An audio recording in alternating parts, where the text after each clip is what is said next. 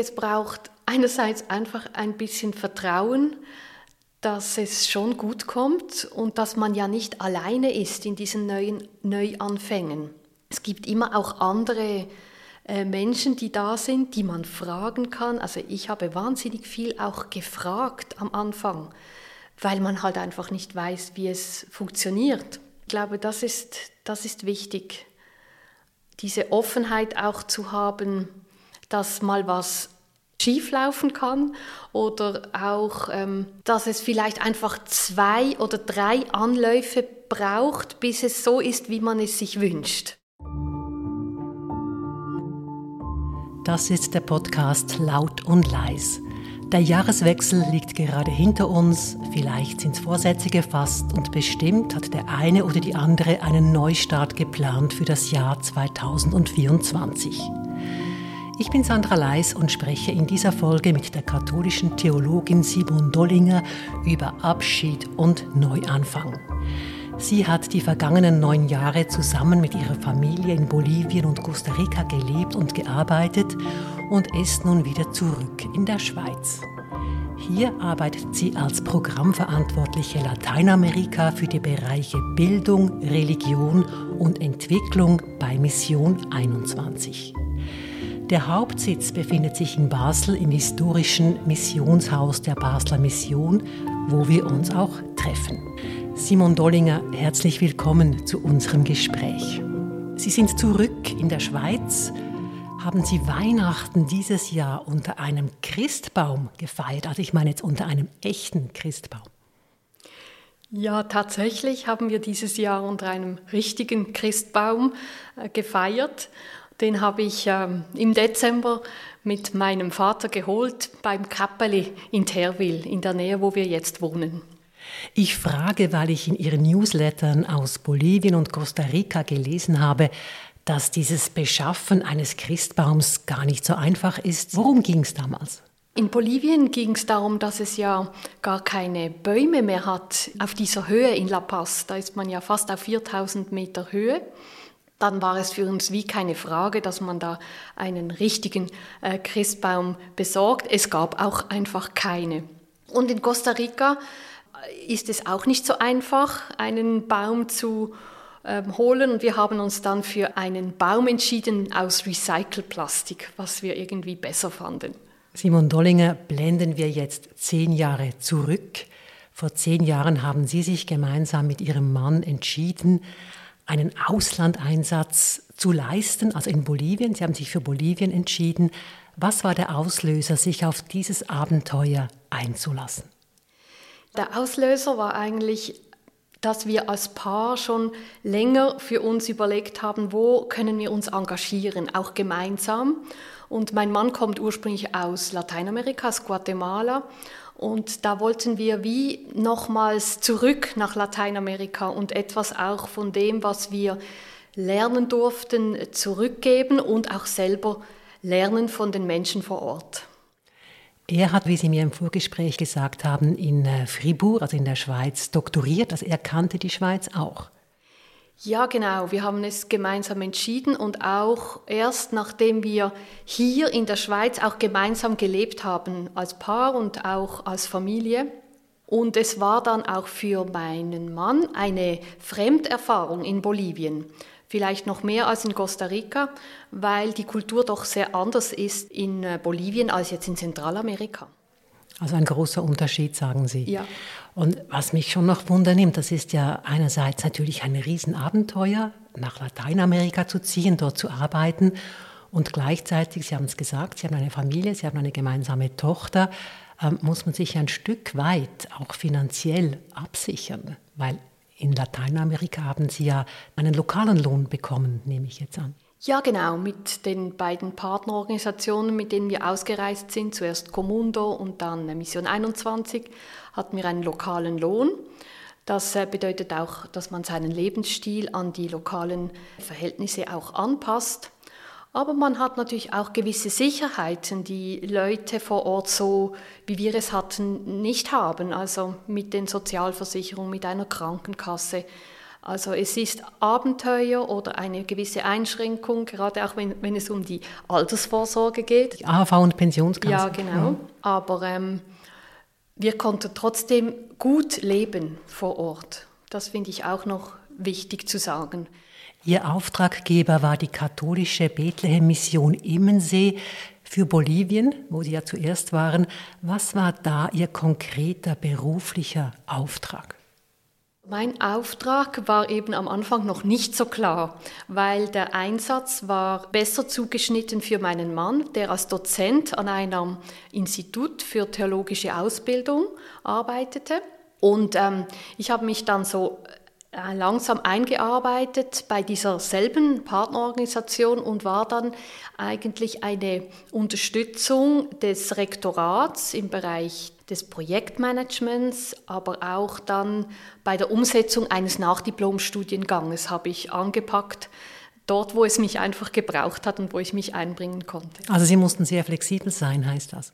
Ja, also am Anfang war hohe Flexibilität gefragt, auch Offenheit zu schauen, wo macht es Sinn, dass ich mich jetzt einbringe. Und wie war denn Ihr Start als Familie in La Paz? Das ist ja der Regierungssitz von Bolivien. Da haben Sie gelebt die ersten vier Jahre. Der Start, das war eine Herausforderung, würde ich sagen. Also äh, wir wussten von Anfang an, dass die Partnerorganisation in einer Krise steckt und das hat man dann halt auch gemerkt, wie wir angekommen sind. Es war nicht ganz klar, wo wir jetzt untergebracht werden. Und äh, wir waren dann in den ersten paar Wochen sehr auf uns alleine gestellt, um zu schauen, ja, wo wohnen wir jetzt, wo kann Alma in die Kita gehen, all diese praktischen Fragen auch, wo kauft man ein, welches Transportmittel benutzt man. Also da waren wir wie ein bisschen orientierungslos. Gab es dann auch je Momente des, des Zweifels, wo Sie dachten, haben wir das Richtige gemacht hier? Sind wir richtig hier in Bolivien? Ja, das gab es schon. Also vor allem als wir realisiert haben, dass es, dass es wie zu keiner Beruhigung kommt in dieser Institution. Und darum haben wir dann auch mit äh, Gomundo geschaut, ob es nicht sinnvoller ist, äh, in einer anderen Partnerorganisation unseren Einsatz äh, fortzuführen weil wir einfach daran gezweifelt haben, dass das nachhaltig ist, was wir da machen. Wenn wir immer so Feuerwehrsübungen machen sozusagen, dann dann ist das zwar gut im Moment, aber es ist eigentlich nicht die grundsätzliche Idee von solchen Einsätzen. Und das haben wir dann gemacht, das haben wir die Partnerorganisation gewechselt.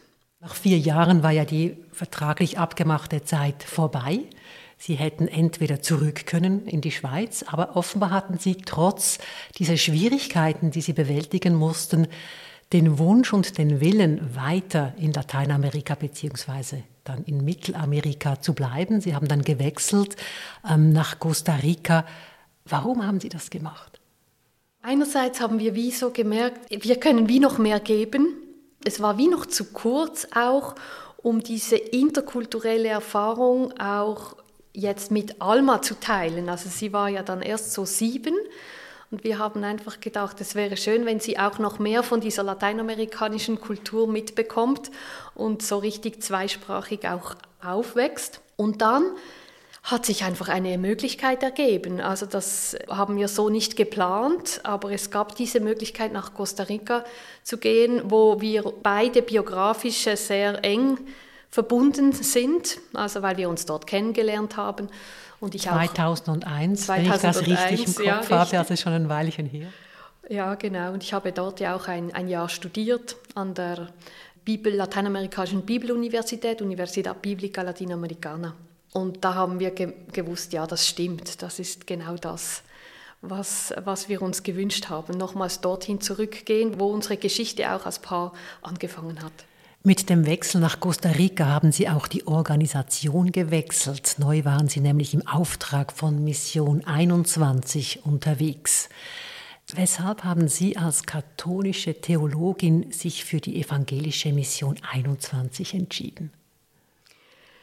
Ja, also ich bin eigentlich schon sehr lange ökumenisch unterwegs. Schon äh, als ich in Langendorf in der Pfarrei gearbeitet habe, war das in einem sehr ökumenischen Umfeld. Dort steht das erste ökumenische Kirchenzentrum der Schweiz. Und ähm, es war eigentlich nicht so wichtig, welche Organisation das jetzt ist für mich persönlich.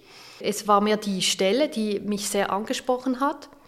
Aber man muss auch dazu sagen, mit Mission 21 verbindet vor allem mein Mann schon eine längere Geschichte, weil er auch ein Stipendium hatte von Mission 21 in Costa Rica.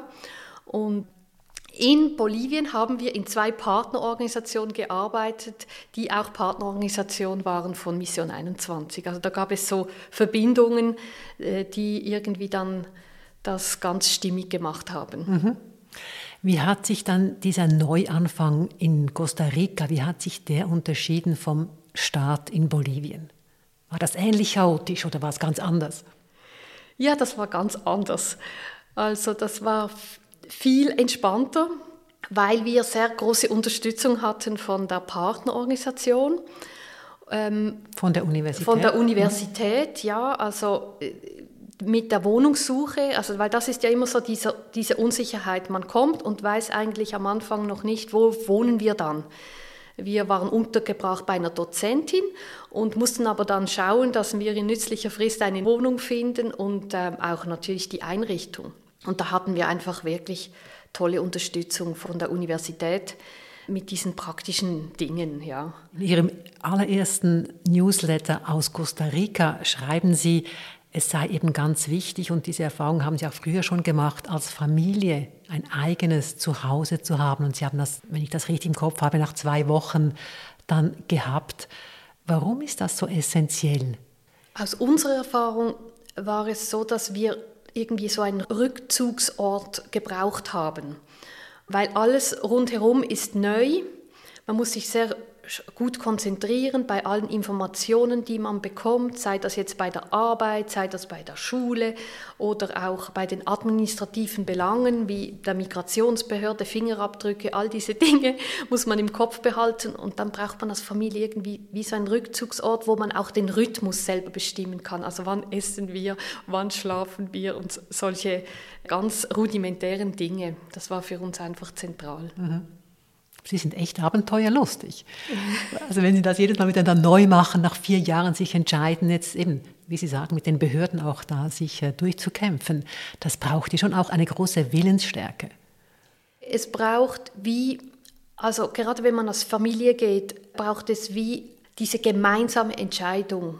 Das machen wir jetzt und da nehmen wir alle mit und auch jetzt bei Alma versuchten wir sie so möglichst aktiv auch in diese Wechsel mit einzubeziehen. Das ist sehr wichtig, weil man weiß, die erste Phase ist sehr anstrengend. Also die ersten, ich sage jetzt mal, die ersten drei Monate sind einfach sehr anstrengend und danach kommt es dann schon gut. Und wie hat sich denn Ihr beruflicher Alltag in Costa Rica verändert? Das war ja auch nochmal was Neues. Ja, genau, das war eigentlich sehr anders weil ich ja als Koordinatorin gearbeitet habe und nicht in einer Partnerorganisation direkt. Ich hatte zwar mein Büro in der UBL, in dieser Universität, aber ich habe die Projekte begleitet von Mission 21 in Costa Rica, Peru, Bolivien und Chile. Und das war eine ganz andere Arbeit und musste mich da auch in so ganz technische Aspekte der Entwicklungszusammenarbeit einarbeiten. Zum Beispiel in der Kommunikation. Also wie baue ich eine gute Kommunikation auf mit den Partnerorganisationen, weil ich ja auch Dinge kontrollieren muss zum Beispiel. Und da, da habe ich mit der Zeit auch gelernt, wie, wie das besser geht, dass wir uns besser in einem virtuellen Treff, also dass wir uns treffen, oder? Und nicht einfach E-Mails hin und her schreiben ähm, also Videokonferenz. Videokonferenz, genau, dass wir eine Videokonferenz machen.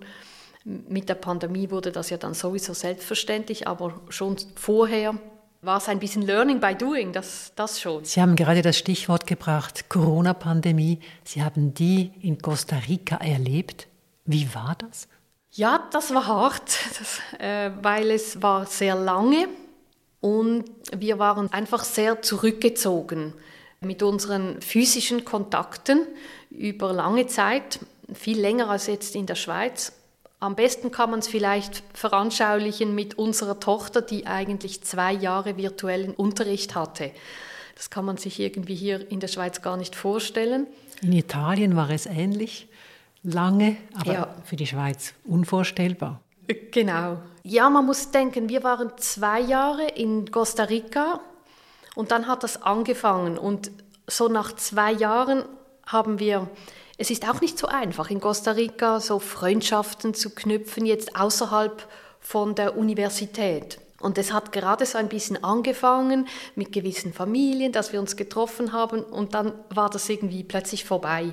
Das hat man schon gemerkt, das konnten wir nachher nicht wieder so einfach aufholen, diese zwei Jahre. Was war schwierig in Costa Rica, um äh, Bekanntschaften zu machen? Sie sagten vorhin, es sei gar nicht so also, einfach. Vielleicht nicht so, wie wir uns das so ähm, vorstellen. Also, dass man zum Beispiel andere Familien zu sich nach Hause einlädt oder umgekehrt. Das ist zum Beispiel in Costa Rica eher unüblich. Man trifft sich nicht im privaten Raum, sondern wenn dann vielleicht an einem Geburtstagsfest, aber das ist dann nicht zu Hause, sondern irgendwo an einem bestimmten Ort. Und klar, während der Pandemie haben die Leute dann schon wieder angefangen, sich zu, zu treffen, aber eben in den, in den Familien. Da haben wir immer ein bisschen neidisch da links und rechts bei unseren Nachbarn geschaut, oh, die haben jetzt Besuch und wir haben keinen Besuch. Aber das waren natürlich ja die Großeltern zum Beispiel. Und äh, ja, das haben wir sehr vermisst. Und schließlich war ja dann auch die, Ihre Zeit in Costa Rica zu Ende. Eine Verlängerung war nicht mehr möglich. Sie haben schon ein bisschen verlängert, aber mehr war, war nicht mehr möglich. Haben Sie sich da auch mal überlegt, noch in ein anderes Land zu ziehen und dort tätig zu sein? Oder war für Sie und Ihre Familie klar, dass Sie jetzt nach diesen neun Jahren in die Schweiz zurückkehren wollen? Das war eigentlich dann klar für uns, dass wir zurückkehren. Also vor allem auch wegen meiner Familie hier in der Schweiz. Wir wollten wieder näher bei meinen Eltern sein und dann auch wegen Alma mit der Schule haben wir dann doch gefunden, also das jetzt ist noch ein guter Zeitpunkt, wo sie zurück ins Schweizer Schulsystem kann. Ja, und äh, dann gibt es auch noch finanzielle Aspekte, die man bedenken muss, oder? Also mit, mit der Pensionskasse und AHV, das wäre dann auch eher kritisch geworden, wenn wir noch länger geblieben wären. Mhm. Das heißt, Sie sind wieder vor einem Abschied gestanden und in Ihrem letzten Newsletter aus Costa Rica haben Sie geschrieben, dass Ihnen eine Freundin geraten hat, nochmals einen Lieblingsort in Costa Rica aufzusuchen und dann sind sie, so beschreiben sie es, mit ihrer Familie an die Karibik gereist. Weshalb war das wichtig für Sie? Das war im April 2023 und das war bevor der ganze Zügelstress angefangen hat. Wir haben einfach gewusst, wir müssen nochmals dorthin, das nochmals so genießen, wie wir das in den Jahren, wo es möglich war, äh, auch gemacht haben. Wir sind nicht so viel herumgereist eigentlich in, in Costa Rica, auch wegen der Pandemie natürlich. Aber wir sind immer wieder an diesen Ort gereist, nach Gauita in der Karibik und konnten uns dort einfach immer sehr gut erholen. Also war das ein guter Rat dieser Freundin? Ja, ich finde schon, weil nachher, also die letzte Phase ist so hektisch, dass man irgendwie gar nicht mehr so Zeit hat zum Abschied nehmen. Also der Abschied hat beim, also vor allem auch bei mir, hat der früher begonnen, also mit der Entscheidung dann zurückzukommen und wirklich noch äh, diese Dinge zu genießen, die wir so geschätzt haben, auch in Costa Rica. Ja. Und nachher gab es wie keine Zeit mehr. Ja, man muss denken, man muss einen Haushalt auflösen und man muss alles Mögliche auflösen, man muss das Bankkonto auflösen, alle Haushaltsgegenstände verschenken oder verkaufen und das äh, braucht einfach wahnsinnig viel Energie und Zeit. Abschied und Neuanfang, darin sind Sie, Simon Dollinger, mittlerweile Expertin. Worauf sollte man bei solchen Übergängen im Leben ganz besonders achten? Also ich denke, es ist wichtig, gerade wenn man diese Übergänge mit anderen zusammen macht, viel darüber zu reden. Also, und auch gerade mit Kindern und Jugendlichen, dass sie da wie Teil davon sind und, und auch etwas mitbestimmen können, wie, wie ein Abschied aussehen soll. Also jetzt unsere Tochter wollte unbedingt noch mit ihren Freundinnen an einen auch an einen bestimmten Ort gehen und das sind einfach so Momente, wo, wo das, das Abschiednehmen nachher nicht mehr so schwer fällt, weil es wie den Raum dafür gab. Mhm. Ja, das und vielleicht etwas Plattes, aber für mich war es wichtig, auch administrativ das einfach gut abzuschließen, dass man nicht noch so Altlasten mitnimmt, jetzt für uns in die Schweiz, weil wir ja wussten, hier beginnt es ja gerade wieder. Wir müssen ja dann wieder schauen und anmelden und äh, Wohnung und alles. Also dass man das Abschließen auch gut, gut macht auf einer administrativen Ebene. Und wie haben Sie das als Paar gelöst? Sie haben vorhin gesagt, die Kinder gut einbeziehen, also in Ihrem Fall jetzt die Tochter. Sie ist ja mittlerweile 13, also auch ein Teenager, der auch mitreden will, das ist klar. Aber ich könnte mir vorstellen, dass man auch als Paar das nicht auf die genau gleiche Weise macht, so ein Abschied und Neubeginn. Oder sind Sie da immer sehr synchron unterwegs, Sie und Ihr Mann? Nein, nein, nein, wir waren da ziemlich anders unterwegs. Also ich habe mir viel mehr Sorgen gemacht, ob wir das dann alles schaffen bis am Schluss und habe mir Pläne gemacht und geschaut, wann müssen wir etwa mit was beginnen.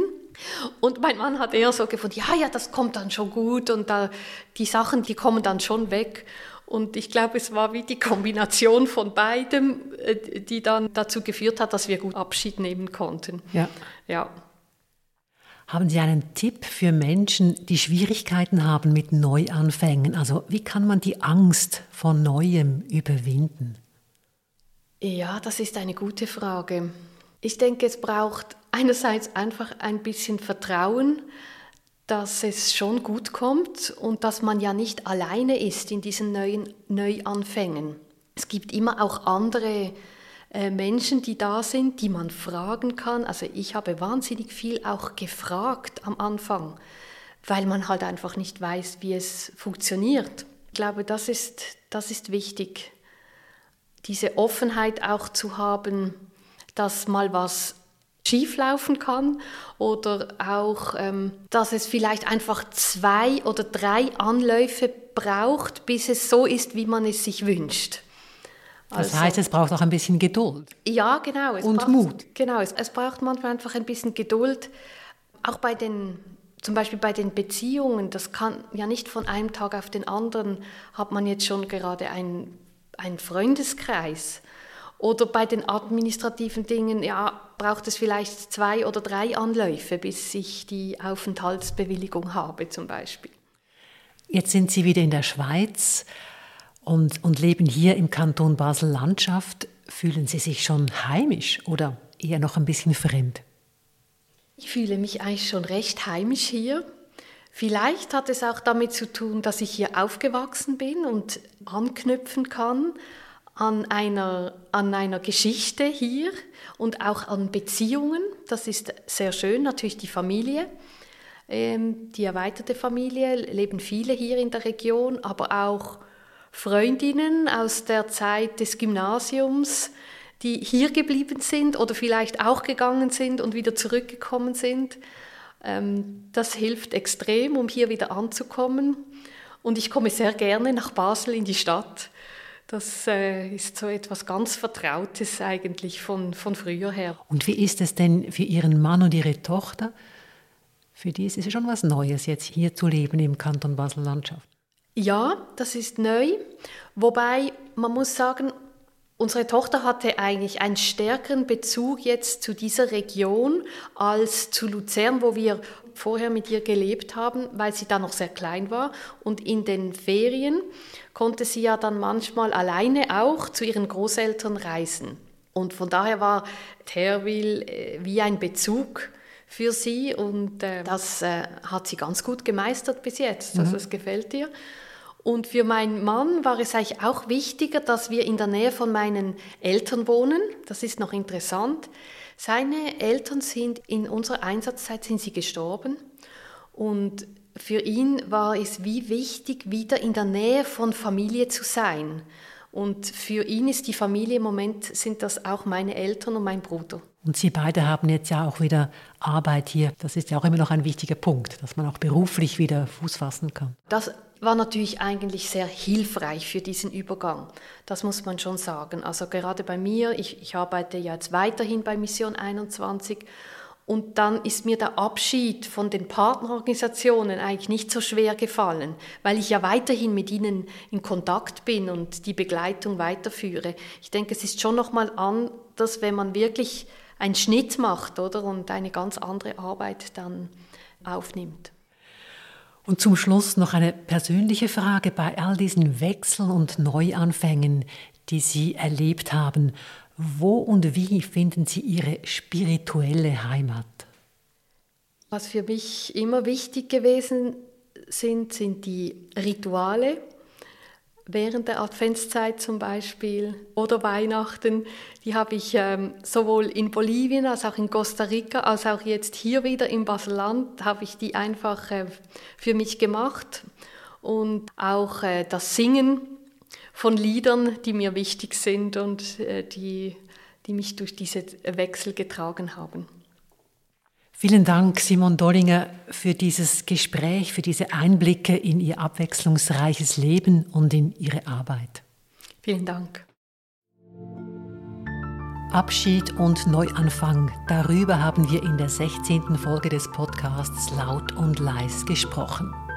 Zu Gast war die katholische Theologin Simon Dollinger. Sie arbeitet bei Mission 21 und hat zusammen mit ihrer Familie neun Jahre in Bolivien und Costa Rica gelebt. Wenn ihr, liebe Zuhörerinnen und Zuhörer, uns Feedback geben wollt, bitte per Mail an podcast.cat.ch oder per WhatsApp auf die Nummer 078 251 67 83. Und damit ihr immer auf dem Laufenden seid, abonniert gerne den Podcast. In der nächsten Folge von Laut und Leis spreche ich mit Jörg Berger über sein neues Buch mit dem Titel Die Anti-Erschöpfungsstrategie. Meine Kernfrage lautet, warum sind insbesondere auch Christinnen und Christen gefährdet, in eine Erschöpfung zu fallen? Und welche Strategien helfen wieder raus? Bis in zwei Wochen und bleibt laut und manchmal auch leise.